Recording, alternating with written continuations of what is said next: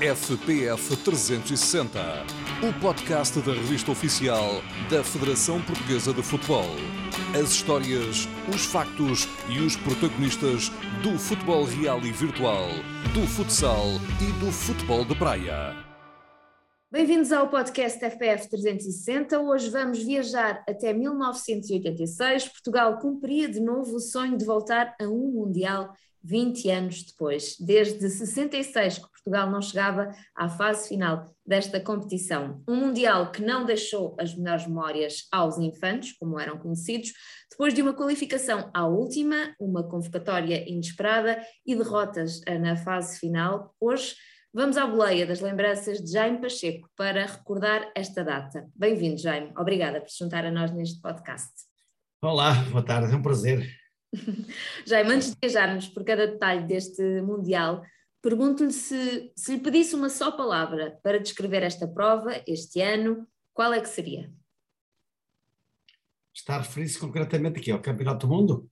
Sim, é esse Mundial de 1986. A palavra, que, a palavra que me surge com mais, digamos, frequência e com todo o respeito por todos é campeões. Eu acho que Portugal pode ser campeão do mundo, é engraçado. Eu sou muito positivo, positivo em relação à, vida e em relação ao futebol, mas dado que, que, temos de facto uma qualidade tão grande em todos os aspectos e somos tão bem organizados, e já lá vamos ao contrário do meu tempo, que a palavra Qatar, campeonato do mundo, diz-me campeões, vamos ser campeões do mundo. e, e uma palavra que definisse esse Mundial em que participou, em 86? Uh, acima de tudo, a palavra que também mais que surge constantemente é desorganização. Uhum. Porque eu acho que foi isso que, digamos, provocou todo aquele, aquele, aquele problema que, que, de alguma forma, me recordo com alguma tristeza, porque foi ao fim e ao cabo um, uma geração de jogadores. Pela, pela primeira vez tivemos no Campeonato da Europa em 1984 em França, e que tivemos todos os mesmos problemas que tivemos em 86, só que, como fizemos, entre aspas, uma boa figura, fizemos de facto um campeonato sensacional, ao contrário que se, que se calhar se esperava. Uh, nós, em 1986, voltámos a partir para a competição com a mesma desorganização, mas como deu é resultado negativo na primeira fase, todos os problemas surgiram. Olhando uh, para aquilo que foi esse ano de 1986, mas e já agora que eu já me recordava o, o, terceiro lugar que tinham obtido no Europeu em 84, em França, que foi, uh, lá está, se calhar também inesperado, mas que correu bem, um, era uma surpresa, tendo em conta a caminhada que vocês estavam a fazer na qualificação, que tinham jogado com a Suécia, tinham jogado com a Checoslováquia, era uma, uma surpresa uh, Portugal ficar de fora de uma fase final nessa altura quando vocês depois tiveram que jogar com a Alemanha, não é? Em que o Carlos Manuel acaba por. Patrícia, não era surpresa nenhuma, até porque nós ficamos apurados para o Campeonato da Europa numa situação muito difícil também, em que a União Soviética era de facto a favorita do grupo. Depois uhum. nós temos perdido por um resultado muito avultado e numeroso na, na em Moscou. Eh, conseguimos, digamos, com alguma sorte, algum milagre e, e, e se calhar com o erro do árbitro, porque é, é fácil digamos, colmatarmos isso quando ganhamos, mas temos de ser sinceros. E à distância, nós vimos que aquele penalti de Chalana, numa situação normal, e com o VAR não acontecia. E, em 1986, também fomos apurados numa situação muito dramática e difícil, e penso que a vantagem de irmos para o jogo com a Alemanha, e a Alemanha estar apurada, e os jogos entre os nossos adversários diretos e concorrentes sabemos o resultado com antecedência, também nos deu, digamos, um, um alento e uma confiança e uma perspectiva de que se ganhássemos, dependíamos só de nós e era possível isso acontecer, embora soubéssemos que as dificuldades iam ser muitas. Então viver aquele, nós... viver aquele gol do Carlos Manuel nesse jogo com a Alemanha... É verdade, e eu, eu, fiz um passo muito simples, mas nunca ninguém falou da minha assistência. Vamos falar, como é que, como é que recorda, como é que recorda esse dia? Eu recordo isso com, digamos, eu tive sempre uma, uma ligação muito boa a todos os jogadores, sem exceção, mesmo sendo do, dos clubes inimigos, nomeadamente Benfica, mas eu fui sempre uma boa dupla com o Carlos Manuel. Eh, não só dentro do campo, mas como fora, sempre nos demos até, até à data de hoje, muito bem.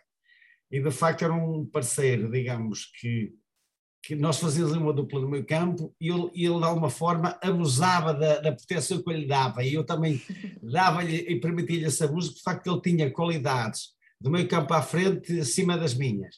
E eu fazia-lhe muitas vezes 10 da guarda e permitia que ele pudesse, até em termos eh, práticos e táticos, que ele fosse um pouco disciplinado, porque eu fazia um bocado o meu papel e o dele, porque sabia que ele no campo à frente fazia o dele e por mim também. Portanto, a gente uh, completava-se muito bem. E não há dúvida que ele, com um, futebolista que era da, eleição, com o, ponta, o, o pontapé que ele tinha de facto muito, que era uma das grandes potências uh, armas dele, potentes armas dele, ele acabou por facto fazer um grande gol ao Schumacher. Nós passamos por muitas dificuldades, mas tivemos de facto ali uma união e um grupo excepcional nesse jogo, porque houveram muitos jogadores que, fizeram, que, que jogaram pela primeira vez ou quase, e de facto fizemos ali um grupo excepcional em que todos nós, de alguma forma, deixámos aqueles pequenos egos que tínhamos em termos individuais e jogámos de uma forma muito consistente e muito coletiva. E como digo, fomos uma geração que pela primeira vez participou no Campeonato da Europa e a segunda vez de passados 20 anos no Campeonato do Mundo. Uhum. Portanto, eu penso que tudo isso foi levado pouco em causa. E nós agora à distância que recordamos de que, pronto, para os portugueses, de alguma forma, para nós futebolistas, foi muito importante, mas acho que não tivemos esse acompanhamento em termos de organização da Federação Portuguesa de Futebol. E foi lamentável, até porque nós tínhamos condições, e se tivéssemos um bocadinho, como eu disse, mais de autoestima em determinados momentos, eh, e até me refiro àquela meia-final com a França em 84, uhum. e, e depois no Campeonato do Mundo, nós podíamos ter de alguma forma eh, feito um percurso idêntico ao que fizemos em França, no Campeonato da Europa, quiçá melhor, porque nós, mesmo no último jogo que fizemos com, a, com o Marrocos, nós não tivemos conhecimento da parte de ninguém que o empate podia servir as duas equipas. Hum. Só a posterior é que se comentou que se Portugal tivesse empatado com Marrocos, que os dois as duas seleções podiam passar à fase seguinte e nós nem a organização era tal forma sim, degradante sim. E, tão, e tão grande que nem esse conhecimento em termos de classificação tínhamos. Foi pena, é, lamentável essa desorganização começou logo antes da viagem, não é? Com a convocatória e depois também a viagem em si, que, pelo que eu leio, uh, durou uma eternidade, foram 24 horas de viagem. E, Patrícia, fomos a primeira seleção a chegar ao México. Nós fomos a primeira seleção a lá chegar. E, e, havia problemas pontuais que não acontecem, felizmente, agora nas seleções e muito menos em Portugal, porque a Federação definia uh, as coisas, ou melhor, agora define as coisas com, com de alguma forma, com democracia, com diálogo, com, com antecedência, perspectivando, digamos, uh, que as coisas se, se, se, se, conjuguem para que os jogadores, de alguma forma, em geral, estejam só preocupados e concentrados naquilo que é os jogos. E naquela altura, não, nós, nós tínhamos um, um selecionador que era o Sr. José Torres, que era de facto um excelente amigo, era mais um companheiro, um amigo, um pai do que um, um selecionador. E nós, por ele, ele, nós de alguma forma juntávamos, reuníamos, mesmo antes de ir para, para o México, e ele vinha sempre com uma palavra de que as coisas vão se resolver, nós vamos resolver, a Federação vai resolver, vamos ter paciência, e nós, de alguma forma, acreditamos sempre que isso era possível, até porque eh, íamos muito pelos conselhos dele. Mas, felizmente, nem da parte da direção da, da Federação Portuguesa de Futebol de alguma forma, uh, uh, o ajudaram nesse, nesse, nesse, nesse, nesse, complemento. E nós chegamos, ou partimos para, para o México, totalmente. Sabíamos que íamos jogar o México com os adversários, mas não sabíamos mais nada. E a partir da, da, da nossa uh, integração no México, onde estivemos hospedados, instalados, tudo era mau. Tudo era mau. E é óbvio que nós também não fomos uh, santos nenhums, porque de alguma forma também nos deixámos embalar por aquela má organização e também cometemos os nossos erros. Mas nós, os erros que cometemos foi, de alguma forma, em desespero, de revolta por aquilo que nós, de alguma forma, prevíamos, que se tivesse de alguma forma uh, tudo de uma forma uh, organizada como, como, era bom para todos, talvez nos concentrássemos só exclusivamente no jogo e nos adversários e podíamos ter obtido melhores resultados. e lembro-me que nós ganhamos a Inglaterra o primeiro jogo e, e, na altura eram os fax que existiam, não era agora esse tipo Internet. de Sim. Exatamente. E então nós tínhamos lá algumas colunas forradas a fax de, de, de portugueses, a felicitar-nos, a apoiar-nos e a incentivar-nos em relação até às nossas próprias reivindicações. Mas a e... Portugal chegavam, chegava, chegavam todas as dificuldades que vocês estavam a ter antes desse jogo com, com a Inglaterra, em Portugal sabia-se tudo o que estava a acontecer?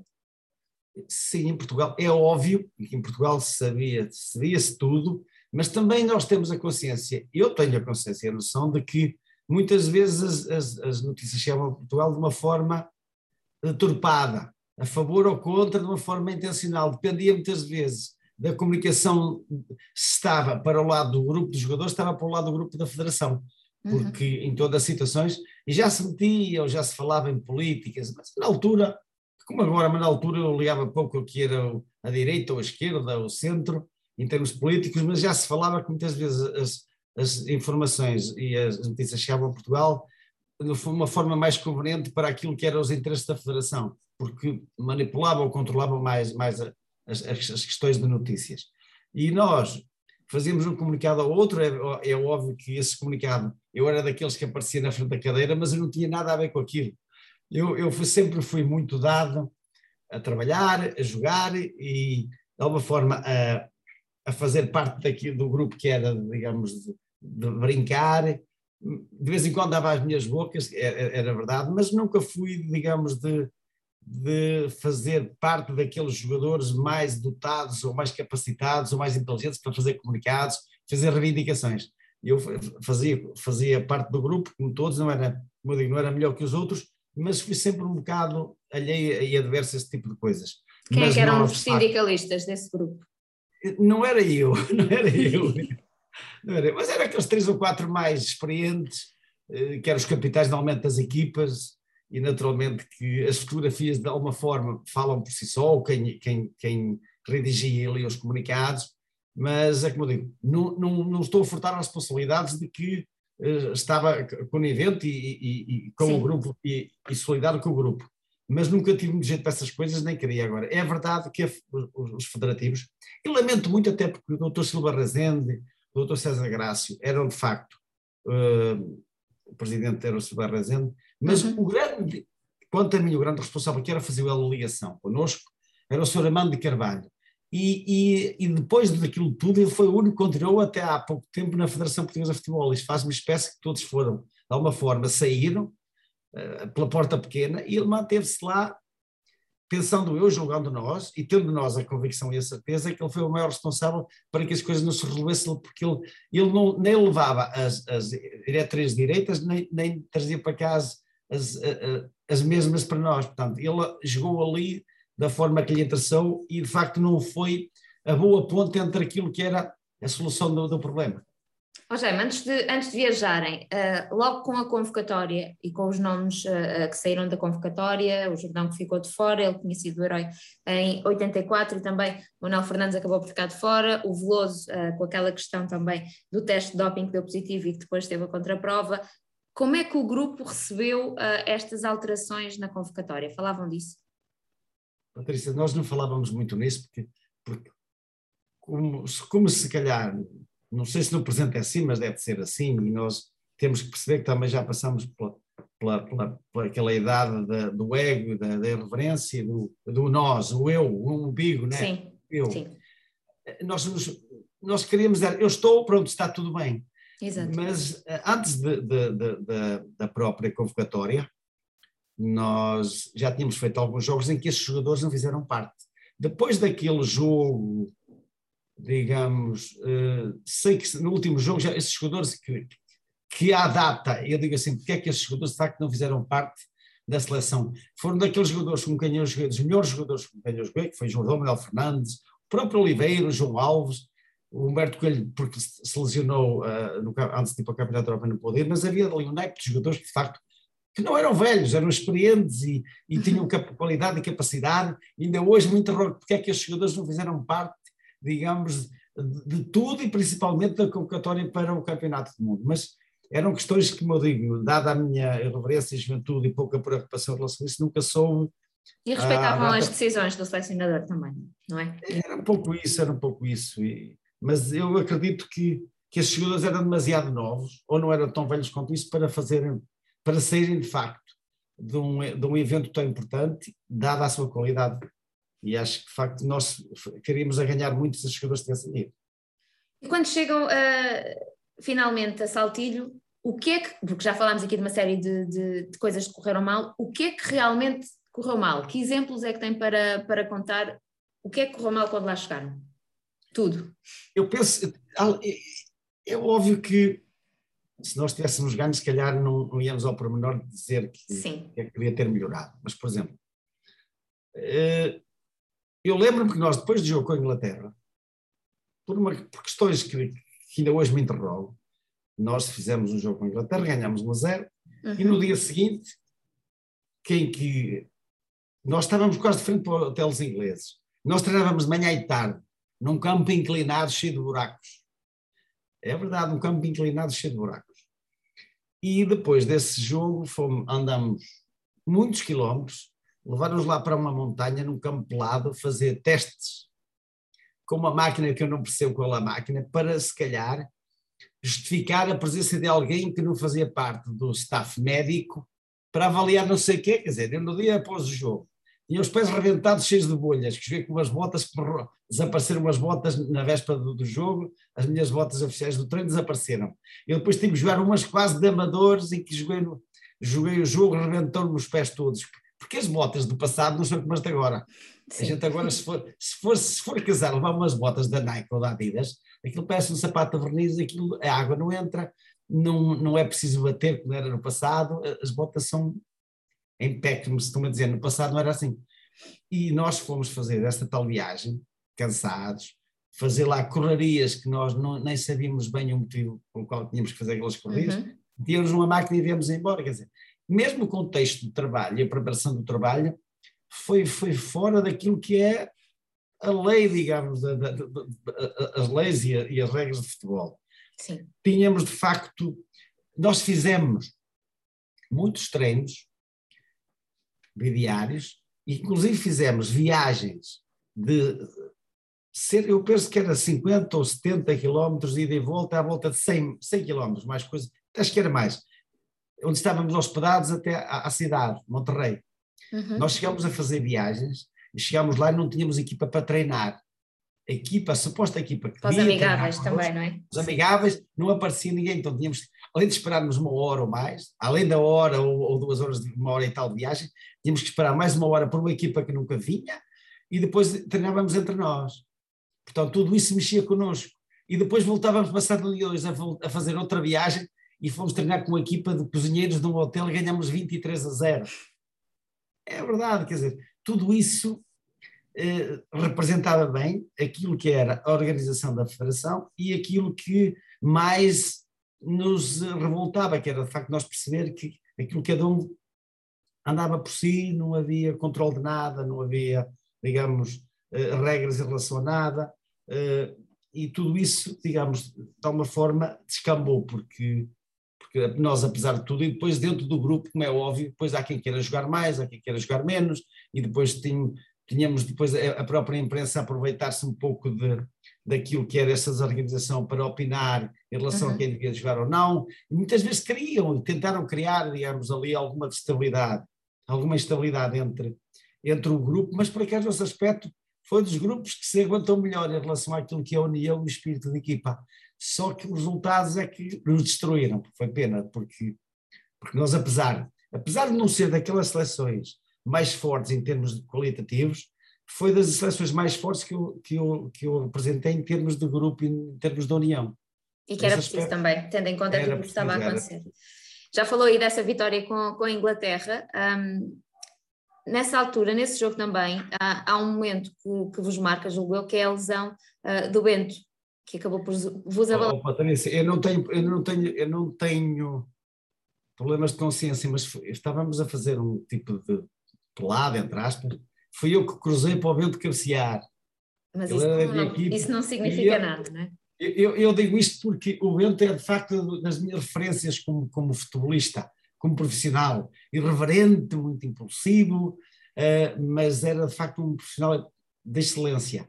E, e, e ainda um dia desses, num programa qualquer, eu falei que se o porventura o Bento não estivesse lesionado, nós talvez nos tivéssemos apurado, porque o Damas, que foi meu colega no Sporting, foi um colega, de, de, digamos, de, de, quarto muitas vezes no Sporting, e mesmo já depois terminámos a carreira no, no Clube Portugal em termos de, de veteranos, o, o, Damas não estava, e, e, posso confessar isto porque era, porque era verdade, ele dizia-me, ó oh, Pacheco, diz ao Torres, ao selecionador, para colocar o Jorge Martins a, a jogar porque eu não estou em condições. Uhum. Mesmo após o Bento se ter lesionado. Estou convicto se o não tem aquela lesão, pela confiança e por aquilo que ele representava para o grupo, para a equipa, nós talvez nos tivéssemos apurado. Não quero pôr em causa que o Damas não fosse bom, ou, não, ou estivesse mal, ou fosse por causa dele que nós tivéssemos perdido o jogo. Não, era, era digamos, aquilo que era. Nós estávamos tão fragilizados em termos, em termos psicológicos e, e que, de alguma forma, a, a perda do vento, a, a, lesão do vento, nos destroçou também, também nos, nos, nos fragilizou muito. Até porque, até porque depois do que tinha, tudo o que tinha acontecido, um, acabaram por eh, vencer a Inglaterra. Isso acabou por, acabaram por sentir como se fosse uma vitória do grupo, uma vitória da vossa dignidade contra tudo aquilo que tinha acontecido até ao momento? Nós procuramos é que as pessoas em Portugal percebessem o nosso, o nosso objetivo, o nosso intuito era representar Portugal com a maior dignidade do mundo e, e dar-lhes alegrias ganhar. Mas nós precisávamos de um suplementozinho que era de facto ter a federação do nosso lado, digamos, a, a, aquela frase que nós dizemos assim, me engana que eu gosto, qualquer coisa que nos consolasse, e nós sentíamos que da parte da federação, e eu vou mais à frente vou contar também, eh, dava a impressão que até queria que nós não tivéssemos sucesso. Eu cheguei, chegou a pairar, digamos, no meu espírito que havia elementos da direção e posso citar até o caso, nós depois com o, do jogo com Marrocos, eu estava no balneário a chorar e entraram diretores, dirigentes da federação a rir-se no balneário. Portanto, para nós, eu um jogador aqui do Norte, habituado a uma política de que quando se ganha por poucos ou mal, ou quando se empata ou quando se perde, não há alegria, digamos, naquele, naquela situação imediata ao jogo, e eu fiquei um bocado revoltado e comecei a disparatar, e lembro-me que o José Torres, que Deus o tenha, pegou numa toalha e abraçou-me e tapou-me a, a, cara e a cabeça com a toalha para eu, digamos, parar, não é só parar de chorar, mas parar de desabafar, que é que eu estava a desabafar, era uma forma, o escape para aquela decepção que estávamos a ter no momento. E, uhum. e, nós sentimos que a Federação, de facto, os dirigentes estavam, parece que estavam mais contentes por termos perdido do que se tivéssemos passado à fase seguinte. É, acabaram por ficar no caminho aí, porque depois da, da vitória com a Inglaterra, então perderam com a Polónia e lá está. Perdemos com a Polónia 1 a 0 1 a 0. E depois perdemos 3 a 1 com Marrocos. 3 a 1 com Marrocos. E era a altura logo de fazer as malas e sentiu que aquilo acabou Sim. antes de começar, ou não, Jane? Desculpa, não percebi. Depois... Sentiu, se sentiu que, que esta prova acabou antes de começar, ou seja, vocês estavam. Era, era a fase do grupo. Nós estávamos destroçados e nós, nós tínhamos.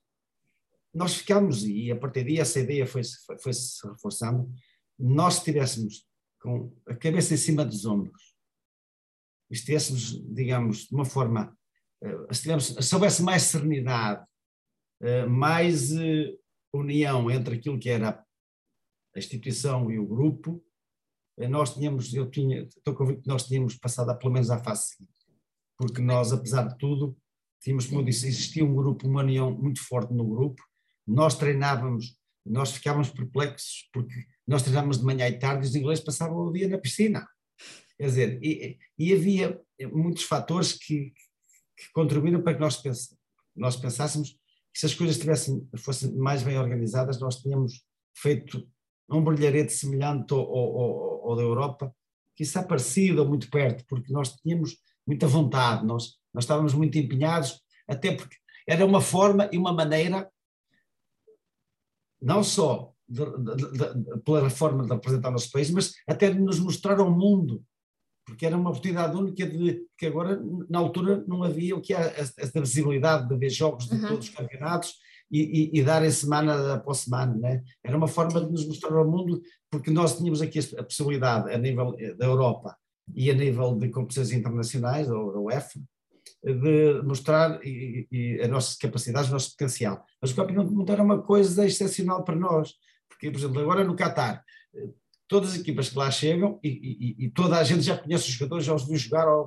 muitas vezes através da, das, das, televisões.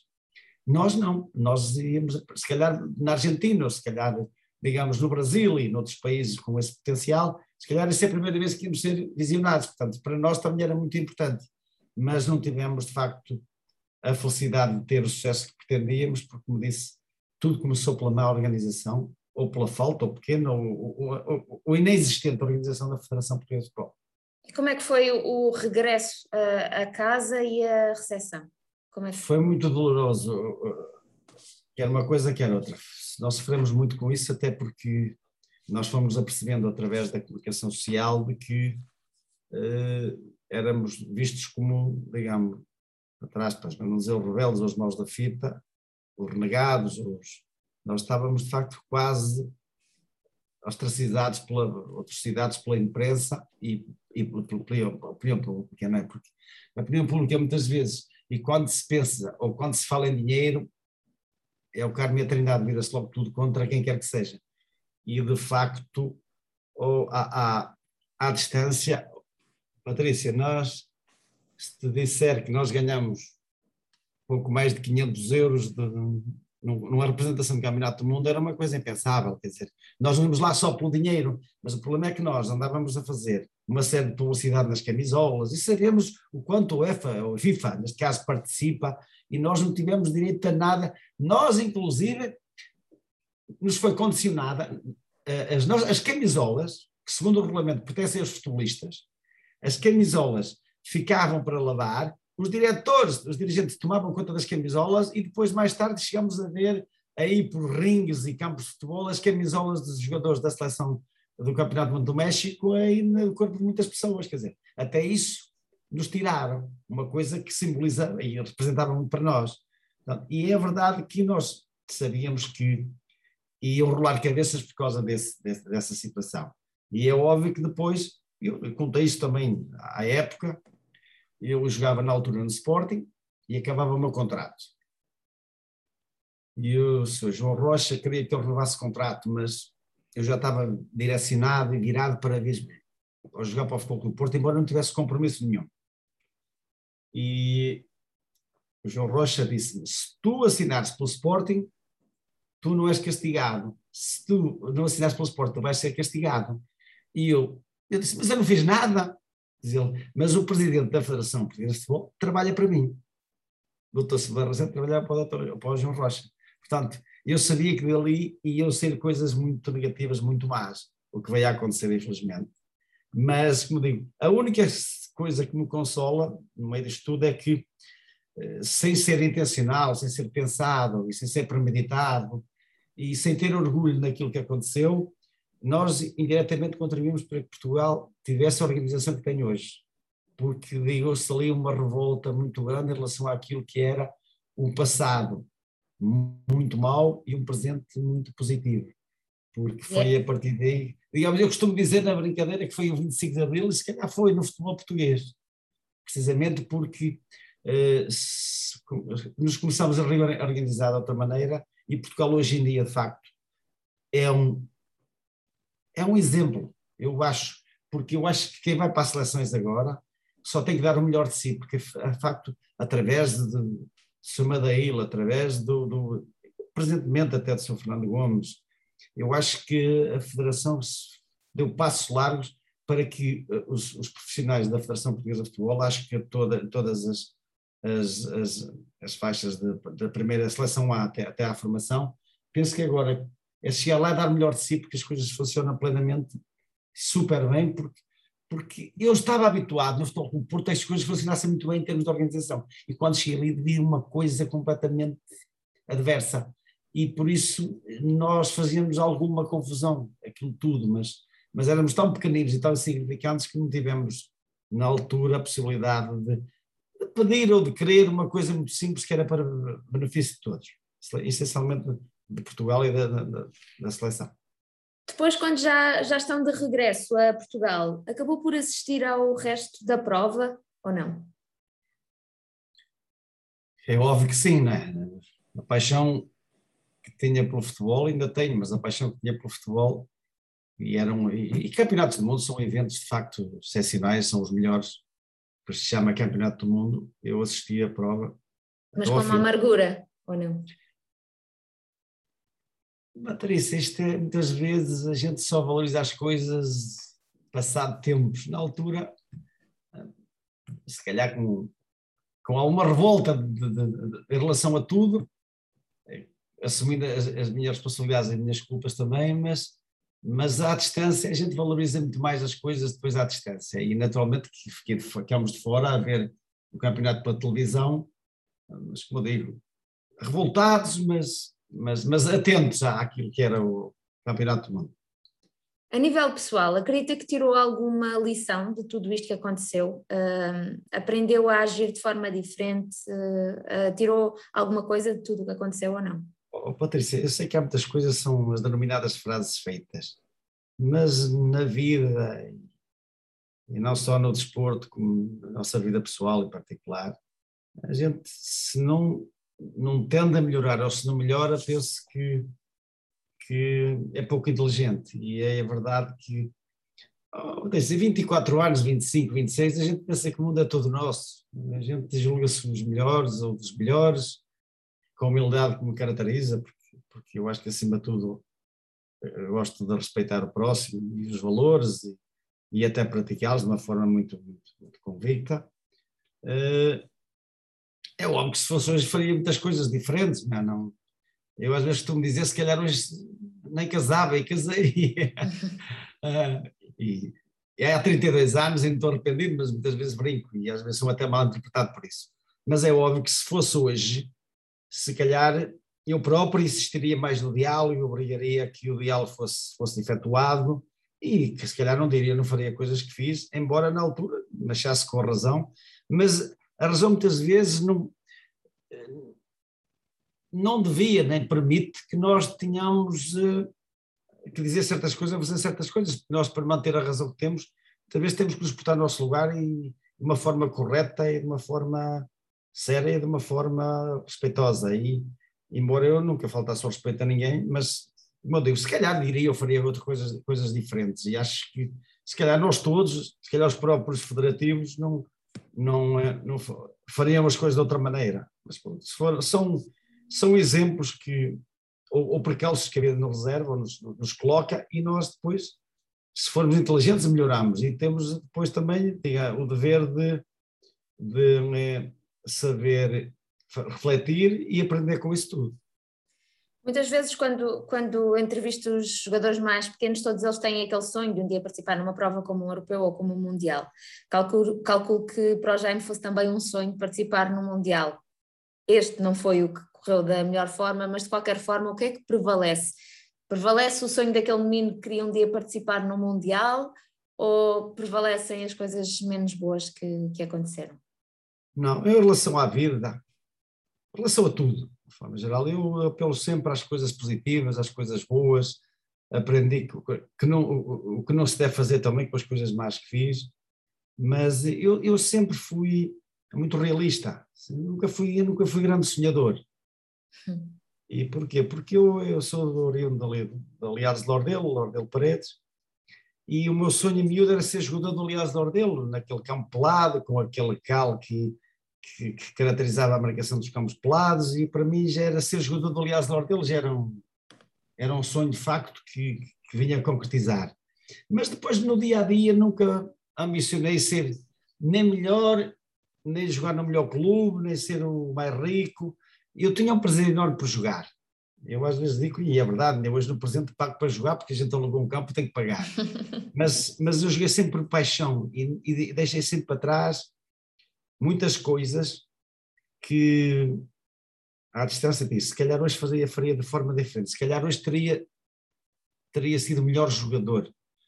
E porquê? Porque uh, a idade, a idade, depois o futebol não era tão visto, tão não digo tão sagrado, mas não digo tão acarinhado, ou tão encantador, ou tão mágico como, como é hoje, né? Uhum. Eu recordo que na altura, para ser jogador de futebol, eu tinha que muitas vezes sair de casa e depois com receio de chegar a casa porque o meu pai não queria que eu fosse treinar ou não queria que eu fosse jogar ao sábado à tarde, porque eu tinha que trabalhar com o meu pai. Quer dizer, e, e, e eu costumo dizer na brincadeira que até para termos namorada tínhamos, ter, tínhamos alguma dificuldade, porquê? Porque havia um pais que não gostavam que as filhas namorassem por um futebolista. E eu digo às vezes também que era a pior, as classes menos mais mal afamadas eram os fadistas e os futebolistas. É uhum. É óbvio que isso foi, através dos tempos, foi, felizmente foi, foi sendo ultrapassado. Mas é verdade, isso acontecia muito. E recordo-me que quando eu jogava no Aliás de Ordem na terceira divisão nacional, o, o Aliás de Ordem treinava três vezes por semana, três vezes, e eu só podia ir a dois treinos. E o treino da terça-feira e o da quinta-feira era mais importante, mas o do convocatório era à sexta. E eu não era convocado porque não ia à sexta. E para ser convocado com 17 anos, 18 anos, e sonho de jogar, vontade de jogar, muitas vezes tinha que apanhar o meu pai de costas e fugir e treinar e depois acatar com a responsabilidade quando chegasse a casa. Portanto, eu passei por uma série de, de, de, situações que, contadas agora, o meu filho acredita pouco, quase nada, eh, que isso tivesse, tivesse acontecido, porque era a paixão e a vontade de jogar. E depois fui jogando e, e, e as coisas foram se concretizando e eu agora, como eu digo, agora se calhar dou muito mais valor a isso, porque eu, eu, eu mesmo naquela fase áurea do, de, do miúdo começou a jogar na distrital, passou para a terceira divisão nacional, que foi quase subir, subimos no Aliados de Lordela à primeira divisão, fomos à Liguilha, não subimos, fomos ultrapassados pelo Académico de Viseu. Depois tive mais meio ano no Aliados de Lordela, depois deixei de jogar futebol, eu deixei de jogar futebol e andava a jogar em torneios amadores. Depois fui através de um amigo e do pai do senhor, do senhor Caldeiros, José Caldeira, que faz parte da, da direção de Foco do Porto, porque gostava de mim ou porque gostava do, meu futebol, convidou-me a treinar, através de treinar o Porto, eu fui fazer um, um, ciclo experimental de dois meses, quase três meses ao Futebol o Porto, e na altura o Futebol o Porto foi bicampeão nacional, e aceitaram-me, receberam-me bem, e fizeram de mim alguém e devo muito a essa geração de jogadores que me acolheu bem e me deixou treinar com eles e me ajudaram a que eu pudesse fazer um contrato com o Futebol Clube Porto. Portanto, são coisas que me marcaram, uma forma indelével, marcaram, e que eu hoje relembro com muita gratidão, mas as coisas aconteceram naturalmente, naturalmente não fui eu que sonhei, nem quero ser, nem vou ser, era a paixão do jogo, e a paixão pelo jogo, pelo futebol, é que deram em mim, eu dei por mim a dar jogador de futebol, a ser jogador de seleção, a participar no Campeonato da Europa, Campeonato do Mundo. Eu nem me lembrava que Portugal era a primeira vez que participava no Campeonato da Europa, nem me lembrava que Portugal era a segunda vez que participava no Campeonato do Mundo. Começámos a fazer história e eu era jogar, quero jogar, eu gostava de jogar, e deixem-me jogar de princípio, por favor, e não me substituam, por favor. Era sempre o que eu pedia, ou, que eu, o, o que eu interiorizava. E dava tudo o que podia de mim para que eu me sentisse realizado. E depois as coisas aconteceram se isso chama sonho, possivelmente, mas as coisas vão acontecendo, como eu digo, eh, step on step, dia após dia, passo a passo, e pronto, infelizmente, infelizmente, mesmo o meu combinar de carreira, se fosse de alguma forma hoje, se calhar teria terminado de outra maneira, porque, Patrícia, eu sei do futebol com o Porto com 29 anos. 29. Eu ainda hoje acho que não sou velho, mas não, 29 anos, eu ainda tinha tanto para dar tanto, e, a, e saí do Futebol Porto com um ano de contrato, e saí fora do Futebol Clube Porto, disseram, não te queremos. E eu saí, e nem, inclusive escolheram o clube para mim. Eu, tive, eu saí, não levei nem estou, não pedi nem estou, não me querem, eu vou embora, acabou, pronto. A minha, era a minha forma de ser a minha vida, a minha maneira de ser era esta. Eu tinha um ano de contrato, assim, vou embora, mas vou para onde quero, e paguem-me um ano de contrato. Não quis nada, nada, nada. E todos isto publicamente, porque é verdade, até porque quem ouvir ou, e tiver eh, eh, acesso a esse tipo de entrevista e, e faz parte da direção do Futebol do Porto, vai, vai confirmar que aquilo vai, que, eu, que eu, eu estou a falar a verdade. Uhum. Portanto, se aquilo é um sonho, eu de facto, o sonho era jogar, sonho, não é? O sonho era, era jogar, era jogar, onde quer que fosse. E já, está, e já, que está aí a falar das. É, das é, jogar, jogar no Porto, ou no Sporting, ou no Benfica, ou na seleção, hoje era o, era o, aquilo, aquilo que qualquer jogador ambiciona e, e gosta, né? e eu de facto cheguei lá, mas como eu digo, eu quase sempre sozinho, pela ajuda dos, dos treinadores e dos companheiros, mas nunca ligado a nada que pudesse. Uh, olha, eu sempre fiz, eu sempre contribuí, eu sempre idealizei, eu sempre sonhei. Não, foi, foram, as coisas foram acontecendo. E lhe perguntar, já que estava aí a falar dessas memórias e do, do início, e falou do Aliados do Ordelo, mas perguntar-lhe se na altura em que começou a jogar, um, antes do Aliados esteve no Rebordosa, certo? Sim, o meu clube de, de iniciação foi Rebordosa, um dos maiores rivais do Aliados do Ordelo. altura... só, que só que no Aliados do Ordelo não havia juvenis e havia no Rebordosa. E na altura, como é que era jogar na época do pré-25 de Abril? Um, havia mais dificuldades? Como é que isso se refletia também em quem queria jogar futebol? Porque estávamos em 1974, quando começou a jogar no Rebordosa. Certo, mas uh, é, é, o, maior, o maior obstáculo para jogar futebol era o meu pai. Eu trabalhava numa marcenaria com o meu pai e o meu pai não queria que eu perdesse isto do trabalho. E depois, se, se este trabalho podia, na chuva, no, no, clima, eh, clima, no, no, clima adverso, chuva, frio, eu pudesse ficar doente e não trabalhar. Era sempre a preocupação do meu pai. E, e, na altura, disse, treinávamos uma vez por semana, nos juvenis e nos júniores, uma vez por semana, à quarta-feira, ou à tarde, ou à noite. E, e muitas vezes eu tinha que, se fosse o treino à tarde, eu tinha que, de alguma forma, colmatar essas três horas que saía do trabalho, chegava do treino e voltava a treinar. Isto eu fazia muitas vezes 5 km a pé ou de bicicleta e acabava o treino e voltava a fazer 5 km e chegava a casa às vezes às 9 da noite e ia trabalhar até à meia-noite para o meu pai na semana seguinte me deixar ir outra vez. Então e depois quando, quando chega ao Futebol Clube do Porto o seu pai teve alguma conversa consigo sobre o facto de na altura lhe ter dificultado tanto a vida ou não? Muito honestamente, o meu pai sabe que eu gostava muito dele e não, e, e não tenho dúvidas que ele também gostava muito de mim, mas de facto nunca tivemos, é uma das coisas que, que ficou por em falta, foi de facto nós conversar em relação a isso. Eu nunca tive uma conversa com o meu pai, eh, quando da Robertosa, do Aliados, ao Futebol Clube Porto, e sabia que o meu pai gostava muito de Futebol Clube Porto, até porque no dia que eu fui treinando ao Futebol Clube Porto à experiência, eu tinha feito um jogo à noite, um treino à noite com um irmão que jogava numa equipa amadora, que estava em final de carreira, e outro dia levantei-me cedo, depois na hora do almoço vieram fazer-me um convite para ir treinar de parte tarde. Além do cansaço, eu disse, oh, não vou, porque é que eu vou fazer? O Porto tem lá tão dos bons jogadores, vou agora para lá fazer o quê?